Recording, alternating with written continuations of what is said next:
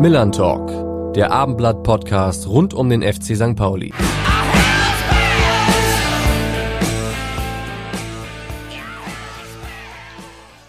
Und damit hallo und herzlich willkommen zur 13. Folge des Millern Talk Podcasts. Mein Name ist Alex Berthold und ich freue mich auch heute wieder an meiner Seite natürlich meinen Kollegen Carsten Hams begrüßen zu dürfen. Moin Carsten. Moin Alex.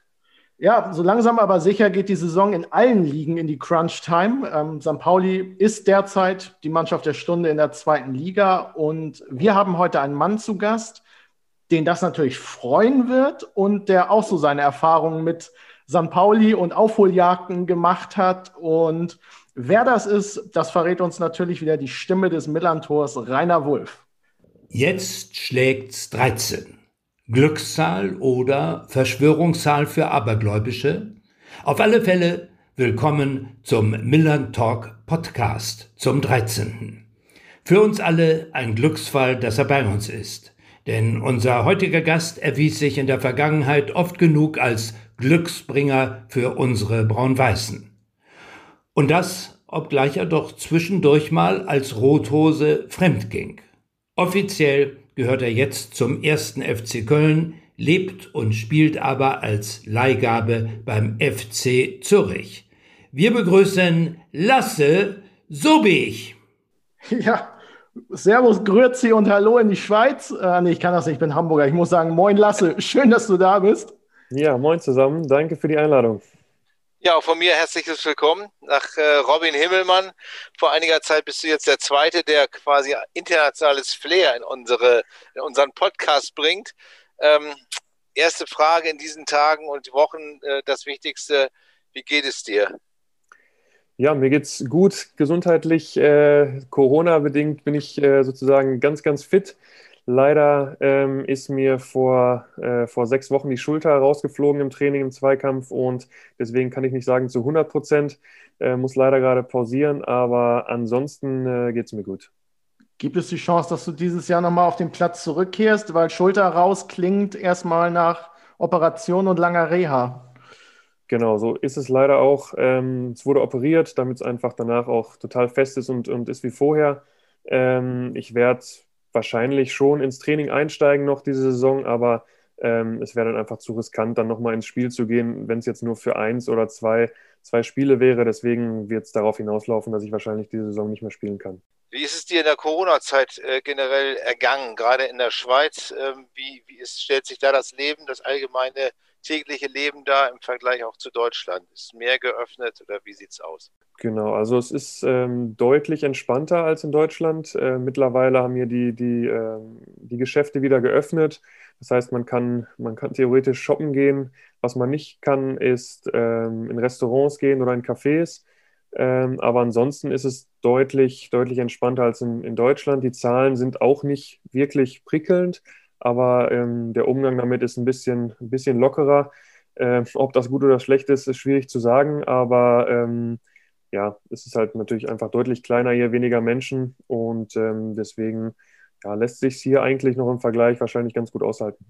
Wie sehr befindet ihr euch in einer Blase als Fußballer? Wie oft werdet ihr getestet? Ähm, habt ihr gewisse Regelzettel bekommen, wie ihr euch verhalten sollt als Profis? Genau, wir haben klare Vorschriften auch in den Spielen äh, hinsichtlich Jubel, hinsichtlich äh, in der Kabine Maske tragen, ähm, vorher desinfizieren, es wird, äh, wird die Temperatur gemessen, also solche Sachen, da gibt es ganz klare, klare Vorgaben. Ähm, getestet werden wir jetzt wahrscheinlich deutlich weniger als, als in Deutschland, ähm, einfach wahrscheinlich aus finanziellen Gründen auch. Ähm, ähm, aber insgesamt, genau, gibt es ein, gibt's ein gutes Konzept ähm, es waren schon viele Mannschaften in Quarantäne diese Saison, also ich würde sagen bestimmt sechs, sieben Mannschaften. Wir schönerweise noch nicht, hoffentlich bleibt es auch so, aber man sieht schon, ähm, es ist ein anderer Umgang als in Deutschland. Also da geht einfach eine Mannschaft dann mal in Quarantäne und dann werden Spiele nachgeholt. Welche Jubelregeln gibt es denn bei euch? Also das gab es ja in der ersten Phase der Pandemie hier auch, dass man mit dem Ellenbogen nur abgeklatscht hat sozusagen. Wie ist das bei euch? ja, also dieses klassische Ineinanderspringen ähm, soll es eigentlich nicht geben. Es gab auch schon viele Verwarnungen, weil es natürlich schwierig ist mit den Emotionen. Aber tendenziell soll es genau halt mit dem Ellbogen sein und halt nicht äh, die Trauben, die nach dem, nach dem Spiel kommen, wo am besten noch die Bankspieler alle mit dazukommen und man irgendwie mit 15 Mann aufeinander hockt. Ähm, aber ja, das ist, ist es einfach schwierig einzuhalten. Ich habe mal auf die Tabelle geschaut. Ihr habt auf Platz 6, sechs Punkte Rückstand auf die Europa League Quali-Plätze. Wie würdest du denn eure Saison bisher so skizzieren? Ein totales Auf und Ab. Also wir haben ähm, nicht ganz so gut von den Punkten her sind wir gestartet, ähm, haben dann einen Trainerwechsel gehabt und äh, haben dann eine, eine, sehr gute Phase gehabt, waren zwischenzeitlich auf Platz 2 und 3. Ähm, dann aber mal wieder auch zwei, drei Plätze abgerutscht. Also das Ziel ist eigentlich schon, ähm, Platz zwei oder drei zu erreichen. Ähm, es ist einfach total eng in der, in der Schweizer Liga. es gibt eine Mannschaft mit, mit Young Boys Bern, die sind einfach ähm, das Nonplusultra. Die ziehen weg vorne. Und ähm, sonst kann eigentlich jede Mannschaft alles noch erreichen. Deswegen wird es spannend bis zum Ende. Aber ich drücke natürlich jetzt in die Jungs die Daumen, dass es noch irgendwie für Platz drei reicht. Für alle, die nicht so bewandert sind im Schweizer Fußball, hast du schon gesagt, äh, Young Boys Bern ganz weit vorne, übe, wie sie in der Schweiz heißen. Genau. Ähm, welchen Stellenwert genießt äh, zum Beispiel der FC Zürich jetzt auch im, im Vergleich zu Grasshopper und äh, was zeichnet euren Kader aus? Wie, wie muss man sich den Kader vorstellen? Wie international ist der Kader auch? Also er ist schon sehr international. Wir haben, wir haben wirklich aus verschiedensten Ländern äh, verschiedenste Spielertypen. Ähm, wir haben jetzt äh, letzten Sommer ähm, mehrere äh, gute Spieler auch verkauft, zum Beispiel in die Serie A. Also es ist schon ein Verein, der auch auf Ausbildung setzt, wo junge Spieler, auch aktuell haben wir ähm, äh, Schweizer äh, Nationalspieler, A-Nationalspieler, U21-Nationalspieler. Äh, der Kapitän von Sierra Leone war da, der Topscorer von Gambia, der jetzt die, äh, die Nationalmannschaft zum ersten Afrika Cup, zur ersten Afrika Cup Teilnahme geschossen hat. Also ein ganz, ganz äh, durchmischtes Team. Ähm, insgesamt ist es aber so, dass jetzt da keine riesen Transfersummen ausgegeben werden für Spieler, sondern man schon versucht, viel mit der Jugend auch zu machen. Ähm, und im Vergleich zu den Grasshoppers, die, ähm, die jetzt, glaube ich, geführt werden von einem Großinvestor, ähm, der da recht viel Geld reinbuttert, ist Zürich doch, ähm, was ich so miterlebe hier in der Stadt, deutlich, äh, deutlich agiler in der Fanszene. Also man sieht überall äh, Graffitis mit FCZ in der Stadt. Also das ist schon, äh, mhm. es ist natürlich anders als in Deutschland, aber es ist schon so ein ziemlich großer Verein hier. Welche Sprache wird bei euch im Training gesprochen? Schweizerdeutsch oder Französisch oder Mischmasch? Äh, wirklich Mischmasch. Der Trainer macht die Ansprachen eigentlich auf Deutsch, Französisch und Italienisch zum Teil. ähm, Deswegen ist es für jeden was dabei und deswegen ist es auch immer ganz gut, einen, einen, Trainer zu haben, der irgendwie alle Sprachen spricht, was ja in der Schweiz auch schön ist, weil es ja Französisch, Italienisch und Deutsch überall gesprochen wird. Ja. Äh, so ein bisschen. Deswegen ähm, ja, passt es ganz gut. Gibt es bei euch medial eigentlich auch so viele Diskussionen darüber, wie sich der Fußball in Corona-Zeiten präsentiert? Also hier in Deutschland gibt es ja gefühlt immer Diskussionen, ob der Fußball Sonderrechte genießt, ob das Geschäft sich überhaupt nicht verändert hat, äh, Größenwahn ist immer noch da. Ist das eine typisch deutsche Diskussion oder ist es bei euch ähnlich? Wie kriegst du das medial mit? Hundertprozentig kann ich es gar nicht so beurteilen. Ähm, es ist sicherlich schon was typisch Deutsches, weil aber auch einfach die Bundesliga eine riesen Strahlkraft hat weil einfach Millionen Leute Interesse haben oder auch dann halt speziell gar kein Interesse haben und dann dagegen sind. Äh, in der Schweiz ist es einfach viel ruhiger. Da sind nicht, äh, da ist nicht so ein, äh, so ein Harms beim Training immer dabei und, und guckt und schreibt darüber, ähm, sondern da ist alles, alles viel ruhiger und deswegen ist die Aufmerksamkeit für den Fußball nicht so da, ähm, dass man jetzt sagt, da gibt es Riesendebatten. Ähm, deswegen ist es einfach alles ein bisschen kleiner glaube, dass auch andere Sportarten noch einen ähm, mindestens genauso großen oder fast genauso großen Stellenwert haben. Ne? Wenn ich an Eishockey denke, wenn genau. ich an alpinen Skisport denke, ähm, das ist alles ein bisschen ausgeglichener als in Deutschland, denke ich. Genau, das, das ist es im Prinzip. Wie sehr leidest du gerade mit äh, auch dem Jugend- und Amateurfußball? Deine Jugend hast du ja beim Vorfeld Schwerte verbracht. Äh, gibt es noch Kontakt dahin und wie geht es denen da? Also insgesamt habe ich viel Kontakt dahin zum VfL Schwerte, jetzt äh, leider nicht mehr so viel, weil der Verein jetzt aufgelöst wurde. Ah. Oh. Ähm, die ähm, kooperieren jetzt mit einem anderen Schwerter Verein äh, und dann hoffen wir, dass sie dann äh, den Aufstieg irgendwann in die Bundesliga schaffen. Ähm, deswegen, äh, nee, da ist es gerade eher weniger, aber mein Bruder zum Beispiel, der spielt äh, beim FC Düren ähm, und die haben jetzt gegen Bayern München auch noch im DFB-Pokal in der ersten Runde gespielt. Und die dürfen halt aktuell nicht trainieren und nicht spielen und ähm, das ist natürlich, das ist natürlich hart, weil da ist jetzt unklar, gibt es einen Aufsteiger, weil sie sind eine Mannschaft, die unbedingt in die Regionalliga aufsteigen wollen. Also da ist natürlich viel, viel Theater, vor allem äh, in diesen Bereichen. Darf in der Schweiz jeder trainieren, also auch eure zweite Mannschaft oder eure Jugendmannschaften? Da gibt es jetzt immer verschiedene Bestimmungen, aber ähm, die meisten dürfen nicht trainieren. Also eigentlich nur die, die quasi als Profis deklariert sind und da wird dann immer so ein bisschen gewurstelt, aber insgesamt äh, ist da auch äh, relativ wenig, wenig aktiv im Moment. Ähm, du stehst ja offiziell doch beim ersten FC Köln unter Vertrag, warst schon nach Belgien verliehen, jetzt in die Schweiz. Äh, hast du irgendeine Vorstellung, wie es dann über das Saisonende hinaus, also für die kommende Saison dann für dich weitergehen wird? Ist natürlich eine, eine sehr spannende Frage aktuell für mich. Ähm, ich habe nächstes Jahr noch einen Vertrag in Köln. Ähm, es ist jetzt aber da, weil natürlich gerade einfach da relativ viel äh, Trouble ist, ähm, wird die Klasse gehalten, muss man runter in die zweite Liga. Da sind einfach natürlich Themen, wie es jetzt mit einem Lasse Sobich weitergeht, äh, jetzt nicht an allererster Stelle. Ähm, deswegen weiß ich da noch nicht ganz genau, wie es weitergeht, aber aktuell habe ich natürlich noch, noch Vertrag und da wird man sich, denke ich mal, in den nächsten, ähm, nächsten ein, zwei Monaten zusammensetzen, schauen, was passiert, aber ähm, genau, noch ist alles relativ offen. Würde der für die zweite Liga auch gelten? Der, ja, klar, der Vertrag. Ja. Äh, ich bin ja auch in der zweiten Liga hingekommen ja. und ähm, hatte für, für vier Jahre unterschrieben und der gilt für beide Ligen, genau. Ja, wie erleichtert bist du, dass in Pandemiezeiten noch ein, man noch einen Vertrag über das Saisonende hinaus hat? Ähm, viele haben ja ähm, dann eben die totale Unsicherheit, dass eben gar nichts mehr ist und die Vereine sind ja eher dazu geneigt, jetzt ihre Kader auch zu verkleinern, allein aus Gründen der, der Wirtschaftskraft, der, der mangelnden Wirtschaftskraft. Ähm, ja, wie, wie siehst du das? Definitiv. Ich glaube, da kann jeder, jeder froh sein. Ähm, vor allem jetzt mit der Verletzung, auch mit der Schulter, wo ich jetzt, äh, wo ich jetzt auch äh, ein, zwei, drei Monate mit ausfalle, muss man einfach ehrlich sein, dass das, das gibt Sicherheit. Ähm, hat aber natürlich auch zum Beispiel in der letzten Transferperiode, wo, wo klar war, dass ich, dass ich wahrscheinlich ausgeliehen werde, äh, ist auch nicht, nicht, äh, nicht unbedingt einfach gemacht, irgendwo hinzukommen. Zusätzlich war es so, dass äh, ich ja eigentlich nach Belgien davor ausgeliehen war, wo es super gut lief. Ähm, und dann äh, Belgien und Holland, glaube ich, die ersten beiden Ligen waren, die die äh, die komplett den Abbruch äh, gemacht haben. Ähm, das heißt, da war Corona nicht ganz so hilfreich. Dann ähm, im, im Sommer äh, in der Transferphase war es natürlich auch nicht ganz hilfreich, weil die meisten Mannschaften wirklich gesehen haben, oh, da, da wird es knapp mit dem Geld und wir müssen die Kader verkleinern, nicht, nicht vergrößern. Ähm, und dann war ich auch ganz happy, dass das mit dem FCZ gut geklappt hat, weil es halt wirklich ein toller Verein ist, der, der gute Ambitionen hat. aber klar ist, ein Vertrag im Rücken in dieser Zeit ist, ist auf jeden Fall gut. War es für dich eigentlich immer mal das Ziel, ins Ausland zu gehen? Ähm, viele Spieler sagen ja, das muss man einmal mitgemacht haben. Ähm, wie war das bei dir? Ähm, eine neue Sprache musst du jetzt ja Gott sei Dank nicht lernen, weil du mit Deutsch da ganz gut zurechtkommst. Ähm, war das für dich immer so ein Karriereplan, mal diesen Schritt zu gehen?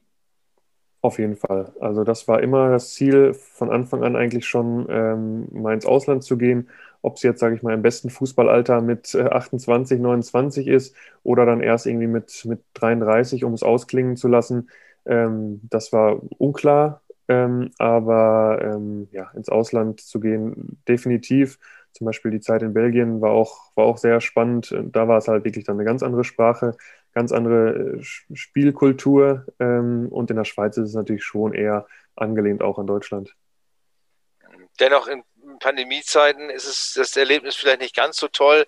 Zürich ist ja auch eine sehr pulsierende Stadt, also so habe ich sie jedenfalls kennengelernt, als ich da war. Ähm, es ist sicherlich alles ein bisschen anders äh, jetzt äh, in, in diesen Corona-Zeiten.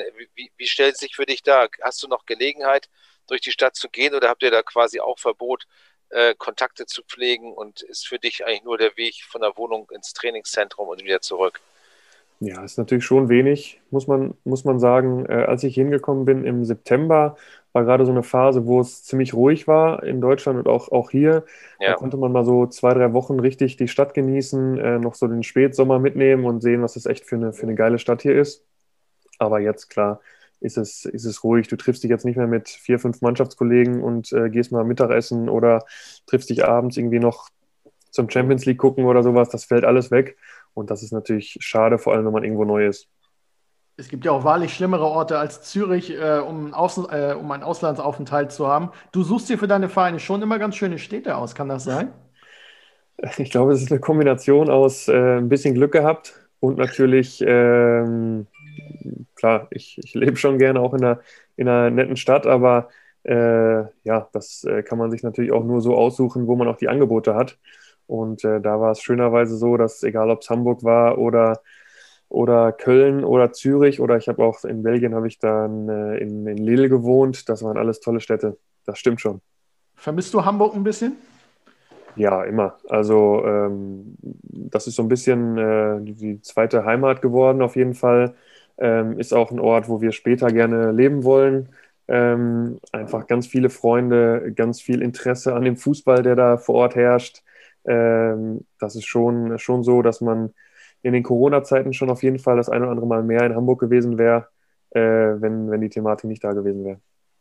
Lass uns mal zurückblicken, als dein Berater zum ersten Mal, als du noch ganz jung warst, von, vom ersten Interesse von St. Pauli erzählte. Ähm, wie, wie hast du da reagiert? Wie, war so deine, deine, waren deine Gefühle damals?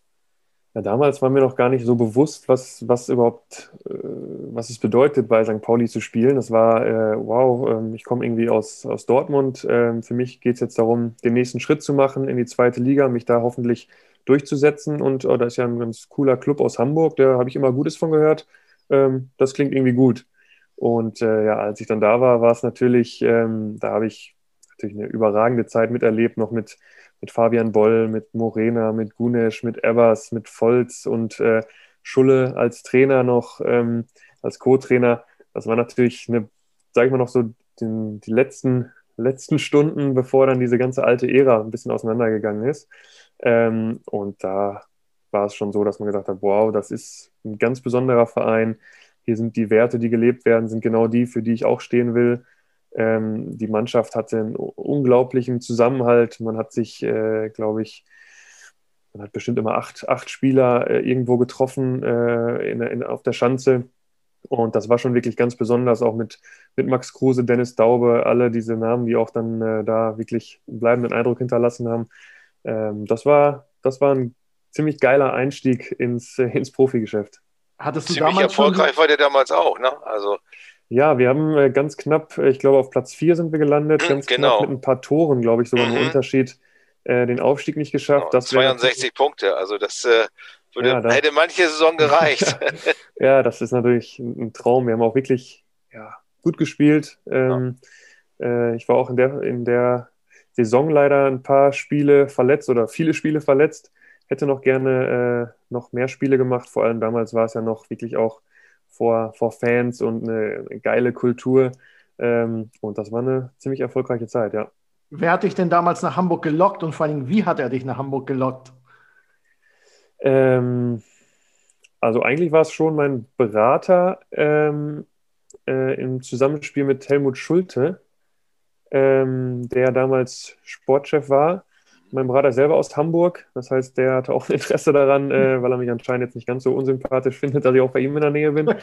äh, nee, aber es hat einfach gut gepasst. Ähm, am Ende war mir klar, äh, ehrlich gesagt war es schon gar nicht so einfach, weil äh, von den Positionen her war St. Pauli eigentlich schon ganz gut besetzt, muss man sagen. Also mit einem Torand, Morena, äh, dann äh, Gunesch, äh, dann Zambrano ähm, muss man sagen, eigentlich Hut ab, dass, dass sie mich überhaupt holen wollten, weil eigentlich waren sie ja gut besetzt.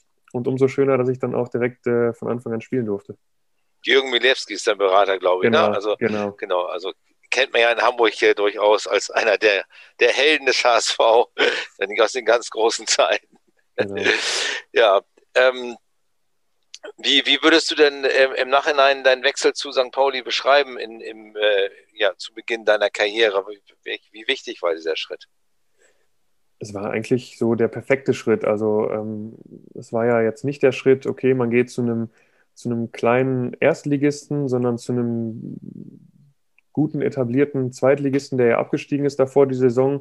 Ähm, und es war einfach für so einen jungen Kerl wie mich damals war es einfach genau, genau das Richtige, quasi mit vielen erfahrenen Spielern ganz viel zu lernen und da muss ich sagen, erzähle ich heute noch von, äh, was das erste Jahr für mich, für mich da bedeutet hat. Ähm, ja, weil einfach diese Erfahrung, die diese Spieler mir mitgegeben haben, ähm, mich, heute noch, mich heute noch ausmachen. Hm, du hast es eben ja auch angedeutet, St. Pauli ist ja mehr als nur Fußball. Das ist ja so ein Lebensgefühl, das ist Haltung bewahren, äh, Werte transportieren. Wenn man so als junger Spieler dahin geht, inwieweit bringt einen das auch menschlich einfach auch diesen Schritt weiter, dass du nicht nur auf dem Platz wächst, sondern auch abseits des Platzes? Auch total. Also ähm, ich war natürlich auch sehr unerfahren, äh, habe noch vorher zu Hause gewohnt, äh, kam das erste Mal raus. Auf einmal hatte ich dann eine Wohnung in einer, in einer, im Univiertel, in, in einer Grindelallee und äh, bin so mittendrin und bist natürlich so ins kalte Wasser geworfen, ähm, was aber ja genau das Richtige war, weil die Leute, die drumherum waren, die, die haben es einfach gut gemacht. Also ähm, da waren halt so Typen wie Schulle, der einen eher so ein bisschen äh, härter angepackt hat. Äh, so, so ein Boller, der dann so ein bisschen eher so eine Vaterfigur äh, hatte. Ähm, und ähm, ja, da hat man sich irgendwie von jedem so ein bisschen was abgeschaut. Und das hat einen dann nicht nur fußballerisch, weil fußballerisch waren die Jungs natürlich auch alle gut, aber menschlich waren sie noch besser, würde ich jetzt sagen. ähm, deswegen konnte ich mir da von jedem wirklich viel abschauen. Was sind das für verrückte Vögel gewesen? Äh, Wer ist dir da besonders in Erinnerung geblieben? Gibt es so Momente, die du deinen Enkeln irgendwann nochmal erzählen wirst äh, von St. Pauli? Boah, da gibt es echt viele Stories. Also in der Kabine war natürlich, sage ich mal, die, die Kombo mit, äh, mit Dennis Naki, Taki äh, und Zambrano. Das war schon eine gute Gang.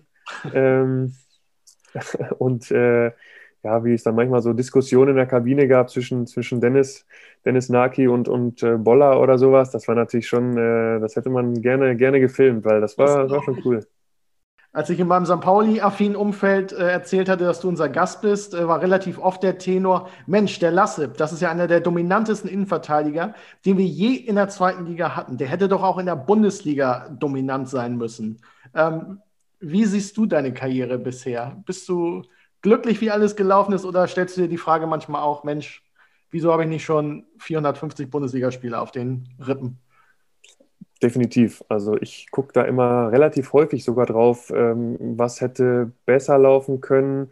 Ähm, muss mich dann immer so ein bisschen zurückholen, ja, aber was hätte vielleicht auch schlechter laufen können, weil natürlich, ähm, ja, ich bin sehr ehrgeizig und ähm, äh, deswegen bin ich, würde ich jetzt sagen, nicht zufrieden, weil ich auch der Meinung bin natürlich, dass ich, äh, dass ich das äh, fußballerische Format habe, auch dauerhaft in der ersten Liga zu spielen.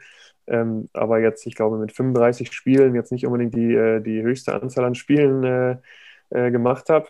Ähm, aber was ich mir nicht vorwerfen kann, ist zumindest, ähm, dass ich, sagen wir mal so, die Prinzipien, die ich, die ich immer hatte, zum Beispiel ganz klassisch bei St. Pauli war, war es so, als ich dann das zweite Mal äh, oder als ich dann verlängert habe, habe ich ganz klar vorher gesagt, okay, ich verlängere jetzt nochmal und wenn wir es in der Zeit nicht schaffen, aufzusteigen und ich aber trotzdem gut spiele, äh, dann, dann will ich den nächsten Schritt machen und nicht in dieser, sage ich mal, für mich war es dann so, ich habe mich da so wohl gefühlt, aber ich wollte da nicht in der Wohlfühloase bleiben, sondern habe gesagt, nein, dann muss ich es auch versuchen, weil sonst läuft es mir irgendwann weg. Und dafür bin ich dann auch zu ehrgeizig zu sagen, so, ich verlängere jetzt nochmal zwei, drei Jahre und äh, wir schauen mal, sondern ähm, ich wollte es halt immer unbedingt. Dann, es ist nicht so dazu gekommen, dass, es, ähm, dass ich so viele Spiele gemacht habe. Man kann jetzt sagen, gut, dann, dann waren es irgendwie Verletzungen oder zum schlechtesten Zeitpunkt ein schlechtes Spiel gemacht oder so, aber insgesamt bin ich natürlich mit der Ausbeute nicht hundertprozentig zufrieden. Wenn du sagst, du, du, reflektierst das sehr, was ist für dich so der entscheidende Grund, warum es dann nicht ganz dazu gereicht hat? Das weiß ich noch nicht. Okay. ähm, also sicherlich der Schritt nach Köln war, äh, war, war gut, ähm, wo natürlich ganz klar war, aufsteigen und dann Bundesliga spielen. Es war einfach dann sehr, sehr ärgerlich. Äh, als ich hingewechselt bin, ähm, habe ich dann zum Anfang der Saison, war ich Stammspieler, habe vier, fünf Spiele von Anfang an gemacht und dann ist mir leider jemand unglücklich auf den Zeh getreten und ich hatte einen Trümmerbruch, ähm, musste operiert werden und ähm, dann ja, kommt man aus so einer Phase heraus, wo man eigentlich Stammspieler war, ähm, in eine Phase, wo man wieder fit war, wo natürlich die Mannschaft Erster ist äh, mit äh, einer tollen Leistung. Und äh, trotzdem habe ich dann noch meine Spielzeiten bekommen. Dann wurde aber der Trainer gewechselt, obwohl wir aufgestiegen sind als Erster. Ja. Und ähm, gut, dann hast du halt einen Trainer erwischt, der nicht so auf dich setzt. Äh, dann kam wieder ein neuer Trainer. Ich habe gespielt von Anfang an und hole mir einen Muskelfaserriss. Das sind halt dann so Sachen, die kannst du jetzt nicht so ganz so äh, beeinflussen. Aber ähm, wenn ich es ganz genau wüsste, ähm, wäre ich selber froh. Also äh, wenn du es mir sagen kannst, äh, sehr gerne. Nee, da bin ich auch überfragt, ehrlich gesagt. Also, aber wir hätten natürlich auch immer, weil du einer der wirklich der dominantesten äh, Zweitliga-Innenverteidiger warst, äh, hätte man immer gesagt, ja, klar kann der in der Bundesliga spielen. Ja, also, ja, also ich, ich sag, ich fühle mich äh, topfit. Ich habe, glaube ich, auch in der Schweiz hier äh, gezeigt, dass, äh, dass ich äh, auch hier einer der dom dominantesten äh, Spieler bin ähm, in der Zeit, wo ich gespielt habe. Ähm, also ich bin, äh, ich bin immer noch bereit und heiß äh, auf und will mehr. Ähm, ja. Deswegen, mal schauen, was noch kommt. Ist ja auch noch nicht zu spät. Ne? Ja, also. Mit dem Simon Terodde kennst du ja auch jemanden, dem das ja ähnlich nachgesagt wurde. Ne? Der trifft nur in der zweiten Liga, ist kein Erstligastürmer. Ja. Ist das so ein bisschen so ein Leid, das ihr teilt? Ihr kennt euch und versteht euch, glaube ich, auch ganz gut, oder? Ja, wir haben heute noch telefoniert, lustigerweise. Ach, witzig. Ähm, ja, was heißt Leid, was wir teilen? Also ich glaube, ähm, wir sind beide zwei Typen, die sich auch selber gut einschätzen können. Ähm, ähm, ich bin jetzt auch nicht der Mats Hummels, wo ich sage, ich, ich, ich muss meine 300 Bundesligaspiele machen, aber ich hätte schon das Format, um, um eine einigermaßen äh, vernünftige Rolle zu spielen. Ähm, und Simon, äh, ich glaube, äh, er weiß auch selber, wo er steht. Er weiß, dass er in einem, in einem vernünftigen äh, Erstligaklub immer teilhaben kann. Er ist vielleicht nicht der, der dann, äh, der dann da 20 ähm, Tore schießt, aber äh, trotzdem auch eine gute Rolle spielen kann. Also ich glaube, wir sind beide so, ähm, ja, beide, dass wir wirklich in der zweiten Liga äh, top, top machen und in der ersten Liga, ähm, ja, muss man einfach dann auch das, das gewisse Vertrauen spüren. Simon hat natürlich auch immer bei Mannschaften gespielt, die jetzt nicht in der oberen Tabellenhälfte waren. Ich bin mir sicher, wenn er äh, bei einem äh, der, der fünf, sechs Top-Clubs spielt, dann würde er auch in der ersten Liga seine 20 Tore machen. Also ähm, das bedingt immer so ein bisschen die Situation, in der man ist. Beim FC St. Pauli hast du aber definitiv einen bleibenden Eindruck hinterlassen und äh, ja, viele Fans gewonnen. Und einer davon ist unser rasender Reporter, Kollege Nico Paczynski, der eine kleine Botschaft und eine Frage an dich hat. Hören wir doch mal rein. Hallo meine Lieben, hier ist wieder euer Patsche und ich muss sagen, ich bin immer noch auf einer Euphoriewelle, die ist unbeschreiblich. Also vom Abstiegskandidaten zum heißen Aufstiegsfavoriten. Ähm, also wenn es jetzt den Jungs noch gelingt, ähm, da oben einzugreifen, also dann, ja, dann fahren die Affenbus. Also das ist schon, das ist schon Wahnsinn. Und ähm, ja, wer den FC St. Pauli kennt, weiß, dass nichts unmöglich ist. Und ja, drücken wir mal alle die Daumen. Ja, und einer, der den FC St. Pauli sehr, sehr gut kennt, ähm, weil er gleich zweimal äh, bei uns gespielt hat, ist heute zu Gast im Milan Talk. Und ja, ich sag mal, seine Erscheinung ist wie ein, ein Donnerhall. Also wenn er auf den Platz gekommen ist, ja, dann wurde es schnell mal dunkel und äh, die Sonne ging weg. Und die Rede ist hier von Lasse Sobich, gefühlte 3,50 Meter größer als Michael Jordan. Und ja, ich selber habe nie ähm, gegen ihn gespielt, aber ähm, habe ihn oft spielen sehen und solche Spieler sind absolut widerlich, weil ähm, sie kommen immer mit einer Fußspitze noch ran. Ähm, sie haben eine Physis, die ist so schwer, ja, zu bespielen und, und das Schlimme ist, so eine Leute können teilweise auch noch Fußball spielen und ähm, Lasse Sobich konnte sehr, sehr gut Fußball spielen für seine Größe und das passiert ja auch nicht äh, allzu oft. Aber wie gesagt, ich durfte oder brauchte nicht gegen ihn spielen und er auch nicht gegen mich. Das war, glaube ich, für beide Seiten ganz gut. Ähm, ja, und ich glaube, äh, er war auch sogar Kapitän. Und äh, das muss man auch erstmal schaffen, denn ich glaube, ähm, beim FC St. Pauli Kapitän zu sein, das ist schon, ja, eine große Ehre in meinen Augen. Und ähm, ja, das wird auch nicht jeder. Natürlich hat er auch wie jeder äh, andere normale Fußballer einen Riesenfehler gemacht. Ähm, er hat mal beim HSV gespielt. Ja, wir müssen diese Schattenseite aufdecken lassen. Ähm, und da dreht sich eigentlich meine Frage drum. Ähm, war der Wechsel zum HSV nur dadurch bedingt, ähm, dass du Umzugskosten sparen wolltest? Weil ich glaube, die sportliche Perspektive war es nicht.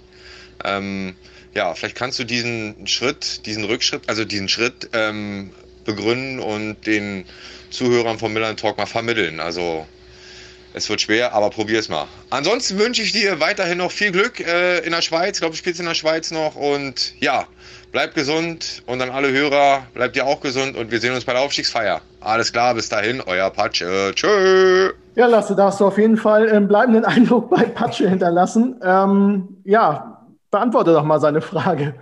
Ja, erstmal muss ich mich natürlich bedanken für die, für die Blumen von Patsche. Ich kenne ihn jetzt persönlich gar nicht so gut. Aber er ist natürlich ein, großer, großer Name, den man immer wieder hört bei, bei St. Pauli. Und äh, ähm, deswegen kann ich nur sagen, äh, Patsche, vielen Dank. Ich hoffe, wir sehen uns in Hamburg mal. Ähm, äh, ja, insgesamt ähm, zu, seiner, zu seiner Frage, Umzugskosten waren es nicht, weil ich ja äh, zwischenzeitlich noch ein Jahr bei Kräuter Fürth in der ersten Liga war. Und ähm, genau, zu dem Zeitpunkt war es dann einfach so, ähm, war die Frage, okay, bleibe ich bei, bei Dortmund, weil ich ja von Dortmund ausgeliehen war. Ich weiß noch, wie ich dann mit, äh, mit Michael Zorg, äh, Jürgen Milewski und, und Jürgen, Jürgen Klopp im, im Raum saß und äh, wir darüber äh, diskutiert haben, ähm, was denn der, was denn der richtige, richtige Schritt ist. Und ähm, ja, am Ende habe ich mich dann äh, für den HSV entschieden, weil, ähm, weil ich einfach unbedingt erste Liga spielen wollte ähm, weil ähm, der HSV zu dem Zeitpunkt ja noch nicht so ganz so oft abgestiegen ist. das heißt, die Chance, dass sie, äh, dass sie da bleiben, ähm, äh, war ja eigentlich ganz gut. Ähm, ich wusste jetzt auch ehrlich gesagt nicht, wo ich da genauso reinkomme, außer dass es ein, ein großer Name ist.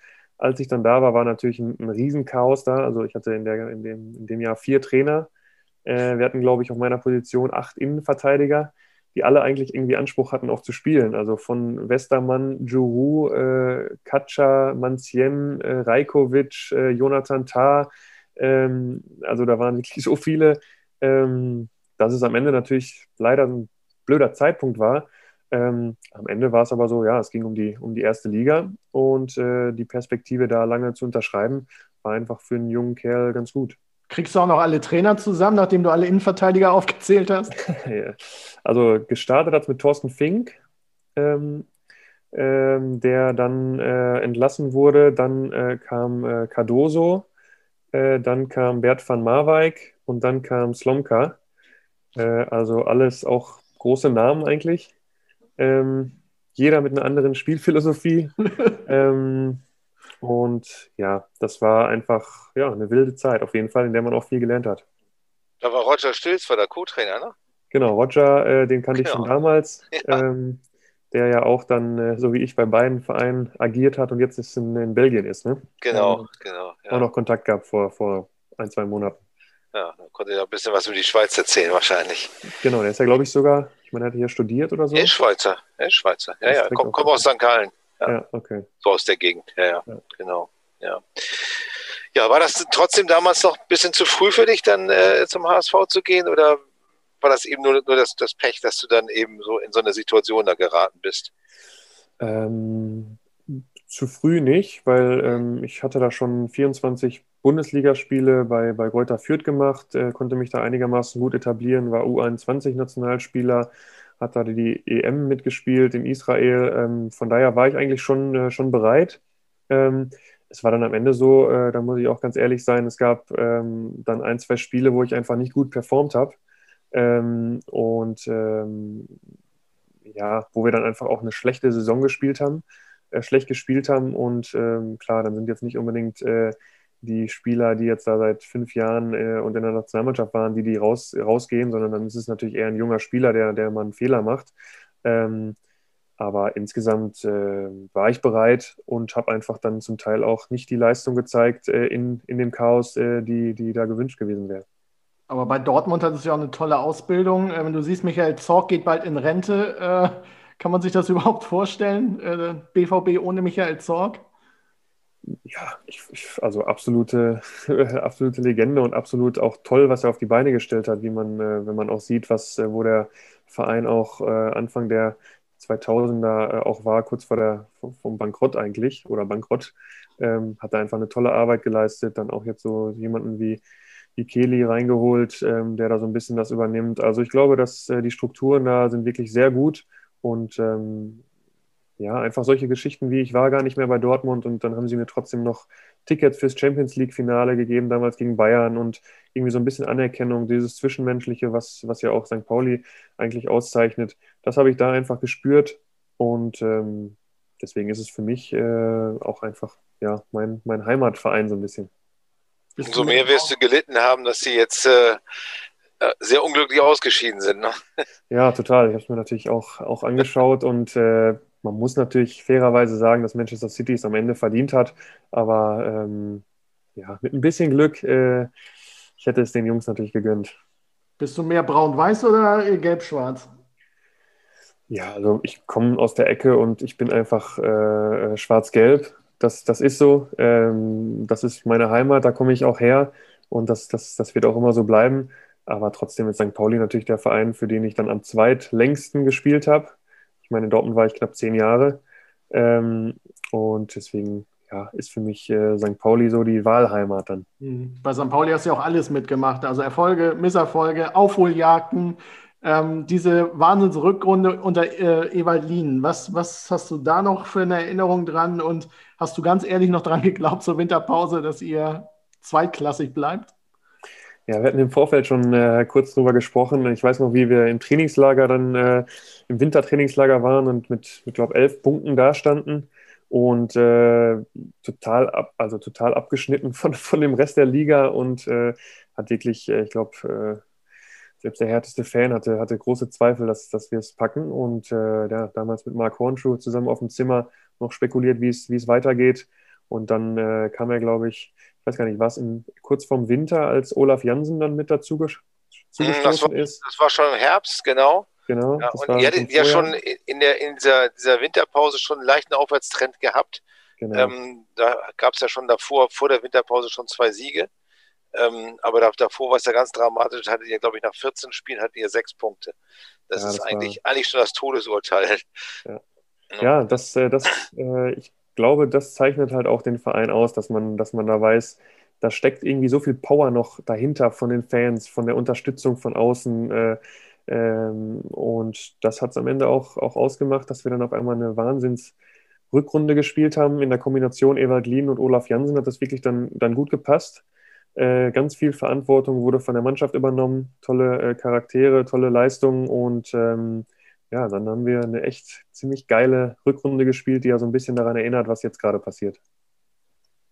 Wie sehr verfolgst du das noch, was äh, St. Pauli macht und wie siehst du die Entwicklung bisher äh, in dieser Saison? Ich verfolge es total. Also ich versuche äh, die Spiele, soweit ich es kann, wenn ich nicht gerade selber spiele, äh, zu verfolgen, zu gucken. Äh, lese mir immer noch die Hamburger Zeitungen durch, äh, was, was so geschrieben wird äh, weil es natürlich jetzt mehr Spaß macht, das durchzulesen, als wenn man selber spielt. das, das habe ich immer relativ wenig gemacht, äh, um dann nicht irgendwie zu sehr beeinflusst zu werden. Aber ähm, ja, noch zu, zu, äh, zu Spielern äh, Kontakt gehabt, jetzt noch mit, mit Robin Himmelmann dann in der, in der Zeit, wo, wo er dann gegangen ist, hatten wir nochmal gesprochen und äh, deswegen, also ich verfolge es sehr und ähm, bin sehr, sehr erfreut darüber, dass das Schulle äh, bleiben durfte und jetzt äh, gezeigt hat, ähm, dass er im Prinzip den Weg, wie er jetzt, jetzt äh, gerade geht, dass das, ja, dass es so ein bisschen ist, wie er auch Fußball spielen lässt. Wenn Spieler sagen, sie lesen keine Zeitung, erzählen sie doch Quatsch, oder?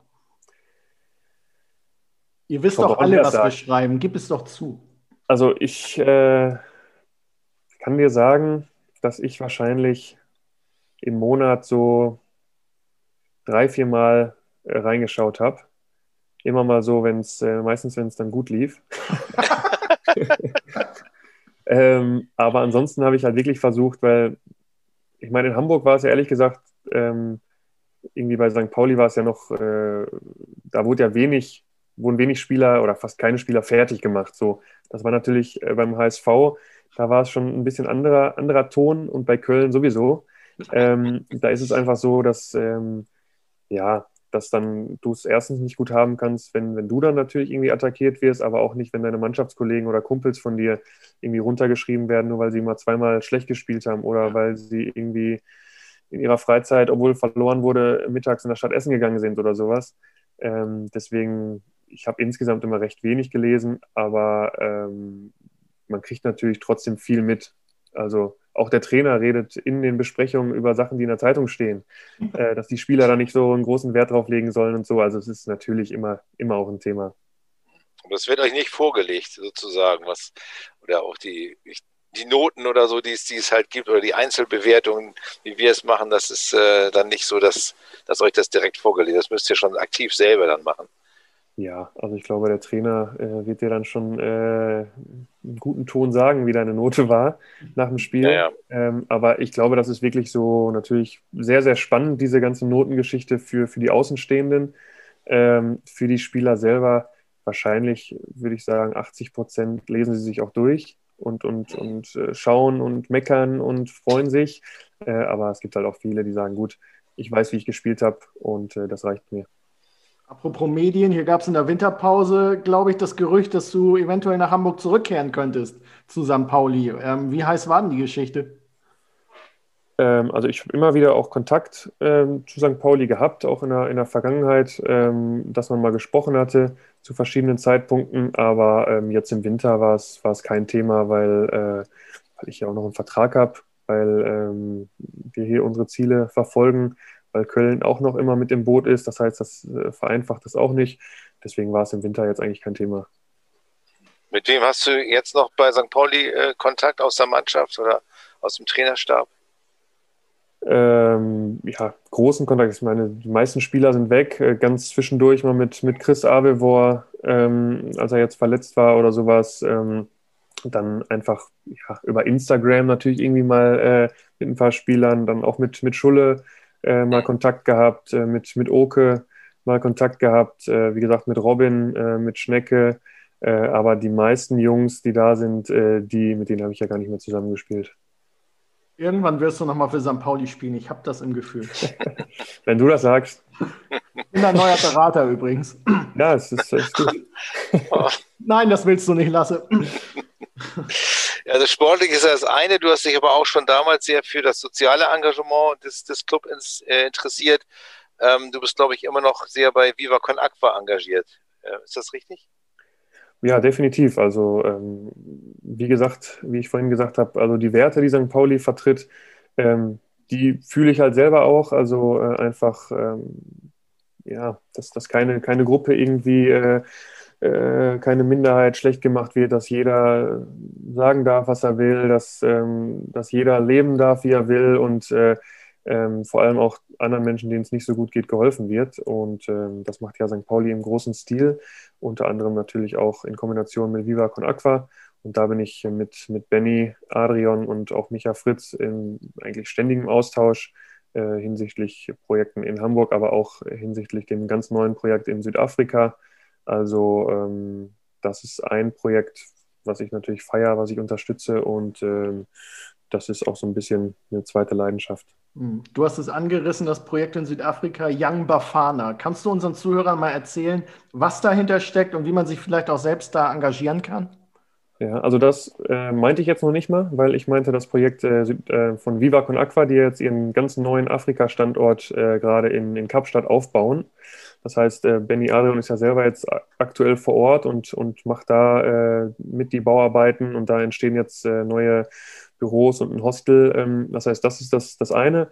Das, was du angesprochen hast, ist, ist äh, genau ein Projekt, was ich selber auch sehr intensiv unterstütze. Ähm, das ist, äh, da geht es dann jetzt nicht um Wasser, sondern da geht es dann um die Bildung, äh, fußballerisch, aber vor allem auch schulische Bildung für, für benachteiligte Kinder aus, aus Townships in, in Südafrika. Ähm, und äh, ja, da geht es einfach darum, dass, dass die Jungs und Mädels, die da sind, ähm, nicht irgendwie auf der Straße rumlungern oder nicht zur Schule gehen oder sowas, sondern reizsam, weil alle haben Bock, Fußball zu spielen. Äh, und dann wird gesagt, okay, ihr könnt hier trainieren, ihr könnt hier äh, Chancen erhalten, dafür müsst ihr aber auch zur Schule gehen, Englischunterricht nehmen. Und äh, da gab es jetzt schon wirklich tolle Geschichten, ähm, wo jetzt mehrere Spieler schon in die erste und zweite Liga in Südafrika gekommen sind. Einer ist schönerweise jetzt sogar angestellt bei Viva Con Aqua. Das heißt, da ist auch die Vernetzung da. Ähm, das heißt, ähm, ja, einfach ein tolles Projekt, wo man sich gerne informieren kann, auch auf der, auf der Homepage bei Young Bafana äh, oder auch über Instagram. Ähm, da wird immer was hochgeladen. Man sieht sehr, sehr viel. Es ist sehr transparent und äh, jeder ist immer herzlich eingeladen, vor allem vor Ort zuzuschauen. Ich war jetzt schon dreimal da. Und es ist einfach äh, überragend, wenn man die jungen, jungen Kids da sieht, wie sie äh, ihrem Traum so ein bisschen äh, hinterherlaufen. Und du hast ja auch ein paar Fußballkollegen quasi äh, mit dahin genommen, dass die sich äh, engagieren. Ähm, wer ist da so dabei? Marc Hornschuh, meine ich mal gesehen zu haben, ist unter anderem dabei. Genau, Marc Hornschuh ist dabei. Also ich bin selber darauf gestoßen durch auch ein, äh, äh, eigentlich auch durch einen Kumpel von St. Pauli, ähm, der, der mich da so ein bisschen darauf aufmerksam gemacht hat. Ähm, und äh, jetzt ist da, ja, Marc Hornschuh ist da, Marco Terrazino äh, ist, ist ein Name, dann Julia Simic ist äh, eine Fußballerin, die äh, für die Nationalmannschaft auch schon gespielt hat, jetzt aktuell beim AC Mailand spielt. Ähm, also da sind viele, die da so ein bisschen dazu zugestoßen sind. Marcel Njeng, äh, wem das noch was sagt. Ähm, also sind einige und es werden hoffentlich immer mehr, weil ähm, ja, da einfach vielen, viel Hilfe nötig ist. Woher rührt die äh, Liebe zu Südafrika? Nur, nur diesen Kontakt oder kanntest du das Land schon vorher?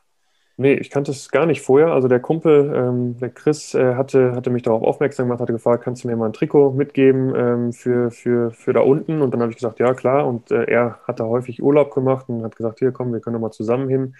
Dann waren wir da und dann äh, hat mich, ja, hat mich das einfach angefixt. Also die Leute vor Ort, äh, die Möglichkeiten, das Potenzial, aber auch die Probleme äh, dann irgendwie anzugehen vor Ort.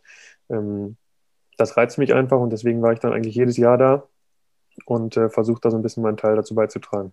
Was sind so die Momente, die da besonders hängen bleiben? Also das ist ja wirklich eine komplett andere Welt auch, also mit ganz anderen Verhältnissen, als wir sie hier haben.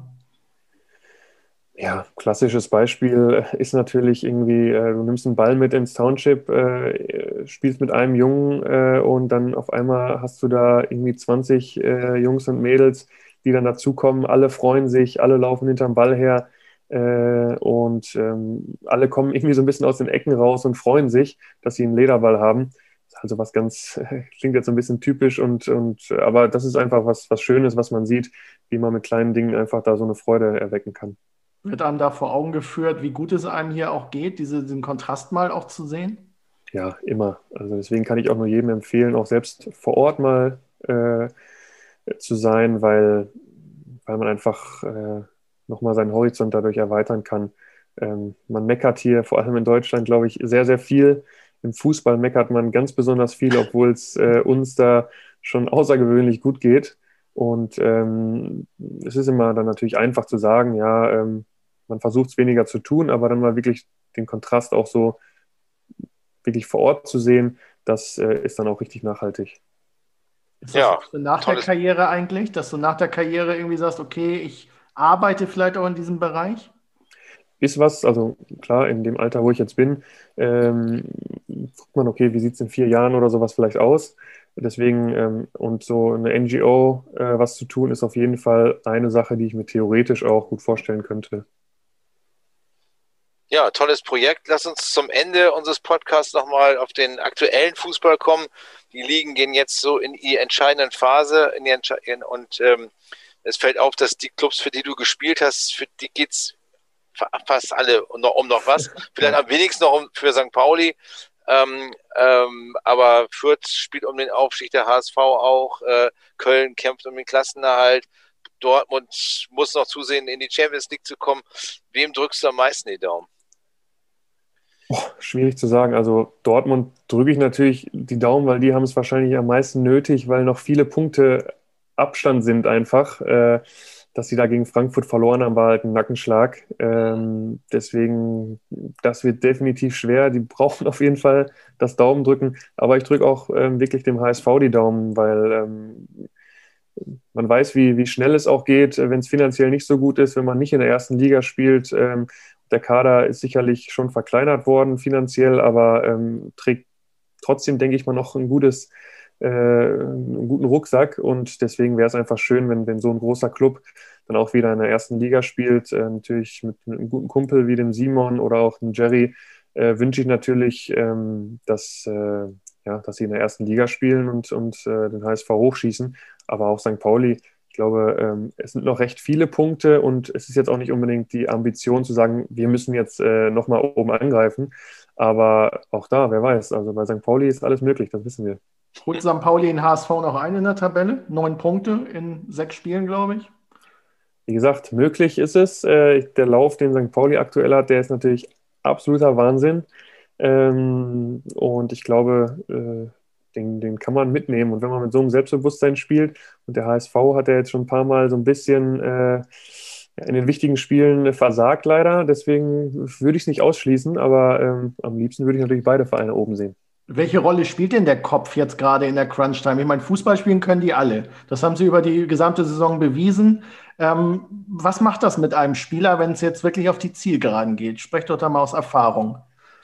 Also für mich ist wirklich, das ist mit das Wichtigste, was, was überhaupt äh, im Fußball, ähm, was man nicht beschreiben kann. so ganz klassisch gestern, Dortmund spielt eine überragende Anfangsphase, spielt Manchester City an die Wand, sie machen ein Tor und äh, das Spiel bricht komplett ein und man sieht ein ganz anderes Borussia Dortmund. Ähm, man denkt, ja, wie, wie kann das sein? Aber so Kleinigkeiten, die spielen da halt so eine große Rolle. Und bei St. Pauli bin ich gespannt, wenn sie jetzt wirklich nochmal zwei Spiele gewinnen sollten und dann ähm, es wirklich so ist, okay, und dann ist auf einmal der Druck da, weil man dann sagt, ja, aber jetzt könnte es ja auch theoretisch schaffen, wie dann die Situation ist. Also es ist, es ist spannend. Ja, und Kräuter Fürth fliegt immer so ein bisschen unterm Radar, finde ich so. Die, sagt man, die niedlichen Fürther und die spielen halt ja. mit, aber die machen, finde ich, einen herausragenden Job da vor Ort. Ja, definitiv. Also solche Clubs, sag ich mal, auch so wie Heidenheim oder sowas, wo man denkt, ja, mit, mit so wenig Kohle auch ähm, und vor allem Fürth spielt ja auch einfach einen guten Fußball, das muss man ja wirklich sagen. Äh, die lassen den Ball super laufen äh, und stehen auch wirklich zu Recht äh, so weit oben.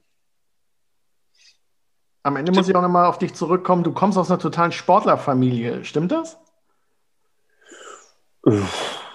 Einigermaßen. Also ich, ich habe jetzt keinen äh, Olympioniken oder sowas in der Familie oder einen Fußballstar, aber so alle sind sportbegeistert, ja. Warum? Hattest, hattest, du auch andere sportliche Talente oder war es immer der Fußball?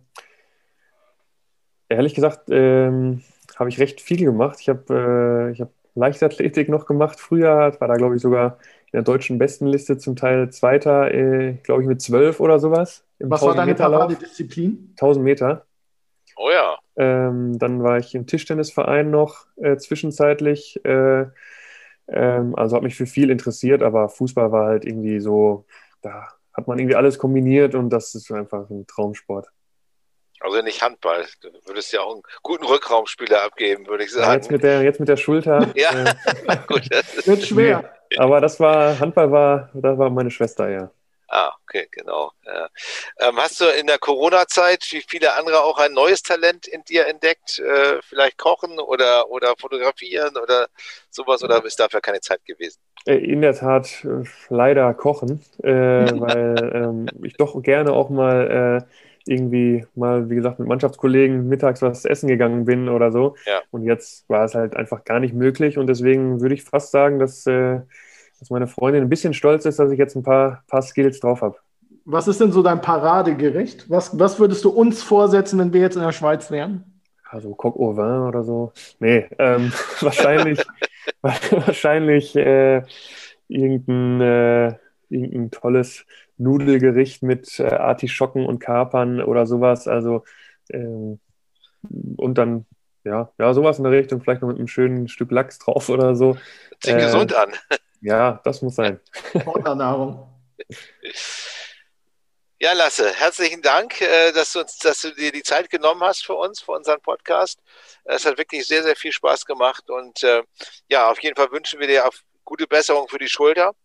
Dankeschön. Und ähm, ja, dann hoffen wir, sehen wir dich bald wieder irgendwo auf dem Platz, auf einem der Plätze, möglichst in der ersten Liga äh, in Europa. Sehr, sehr gerne. Ich danke euch auch. War, war wie immer schön, auch damals schon. Und äh, ja, ich hoffe, wir sehen uns zeitnah irgendwie in Hamburg. Ich hoffe aber nicht, dass wir uns im Millantor-Stadion nächstes Jahr sehen, weil das würde bedeuten, dass der SFC Köln abgestiegen ist und äh, das wäre ja nicht so gut für dich. Wahrscheinlich sehen wir uns ja in der ersten Liga, ne? Ach, so war das. Ja, mein ah. Fehler. Habe ich, hab ich nur einen Tüdel gekriegt. ähm, ja, Lasse, auch von meiner Seite vielen Dank. Cool, dass du da warst. Und wir hören uns an dieser Stelle wieder vor dem Heimspiel gegen Kräuter Fürth, gegen einen weiteren Ex-Club von Lasse. Und ja, danke für euer Interesse, bleibt gesund und bis zum nächsten Mal. Tschüss. Weitere Podcasts vom Hamburger Abendblatt finden Sie auf abendblatt.de slash podcast.